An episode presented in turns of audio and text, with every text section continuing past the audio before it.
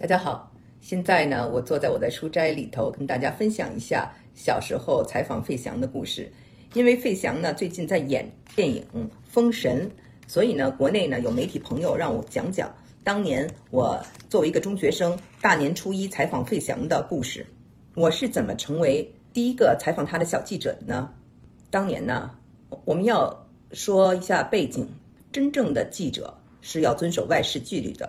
他们要出去采访，要有介绍信。如果没有介绍信，可能会犯错误。我呢是一个小记者，对吧？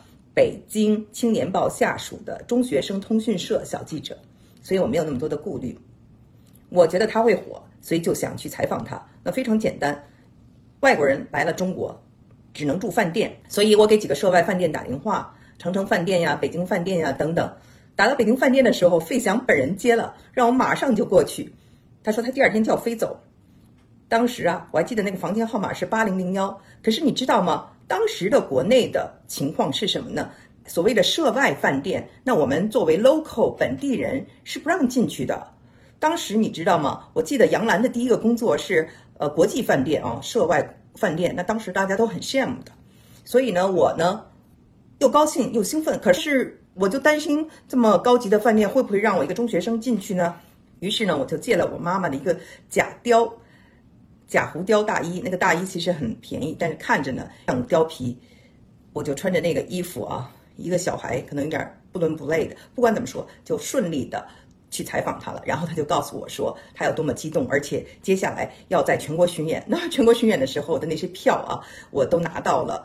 因为呢，我的这个采访以后呢，很多人很羡慕。我记得后来。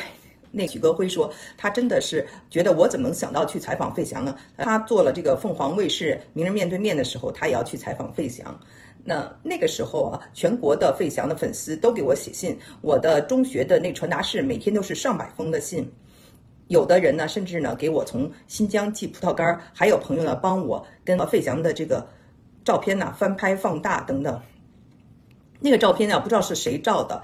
当时呢，因为我跟费翔的身高差比较大，把费翔的脑袋切了一半儿，但是呢，还是发表在了《北京青年报》上，而且得到了当年的新闻奖。特别有意思的就是，在他巡演的过程中呢，很多人都学会了这一招，就是他们要想采访明星呢，都去涉外饭店打电话。那么他再一次来巡演的时候呢，他是住在民族饭店，那民族饭店呢还是比较亲民的，所以呢，哦，很多人就都去了。当时呢，就有一个。同样的中学生，他是一个红三代，他就放下话说，呃，他不让别人先采访，如果谁先采访了，他就要揍谁。那我呢，去民族饭店的时候，看他正好呃采访出来啊，但是怎么对付涉外饭店，大家都有点怵，各种朋友呢都动用他们的能力啊，有的呢就是认识司机或认识警卫员，说能开出一个奔驰六百来给我们当这个道具停在。酒店门口让我们从这儿下来，还有的呢，就是好朋友说啊，你要去采访，我给你配一法国人，他的好朋友是法国的参赞，最后其实还真用上了。那是后来啊，去采访阿兰德隆，那个法国女的吧，陪着我一块儿去地坛公园，路上还说呢，她说我们都不喜欢阿兰德隆，觉得他在我们国家是很没品位的。但是我跟他说，他在我们国内是非常受欢迎的。其实阿兰德龙还是把我们给拒了。每次要有一个杂志叫做《中外少年》的创刊，我请费翔给我们的这些中学生啊，当时有五千万的中学生来题字。他说祝啊中学生们学业进步啊等等，跟我已经像老朋友一样的聊天儿。哎，采访完费翔正正月初一以后呢，我跟他的姥姥也结缘了。想想我作为一个采访他的人，都收到了那么多的来信啊，他姥姥哎收到的来信就更多了。老太太挺发愁的，后来就托人找到我说让我帮他处理信件。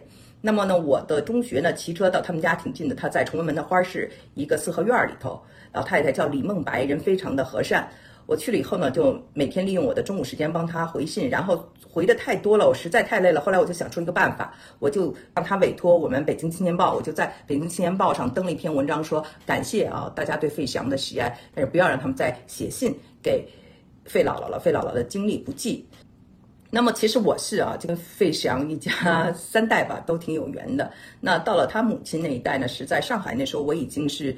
在呃还做一家时尚杂志了。费翔妈妈呢给我算过命啊，算的都特别准啊。我的孩子的出生，后来以及二零一七年我遇到洪水啊，他说我会有一次水灾，都都算的非常准啊。费翔妈妈就告诉我说，当年呢，他呢让费翔唱《冬天里的一把火》和穿着红色的衣服都是有讲究的，因为费翔妈妈是研究命理的。非常有意思。其实我呢也是研究易经的，这些年一直在研究易经，因为我的姨妈是一个易经专家。那么看到费翔去演《封神》，我们知道《封神》讲的是商殷时代，讲的是周文王那个时代，而六十四卦易经六十四卦是周文王推演出来的，所以呢，我就感觉到一种轮回。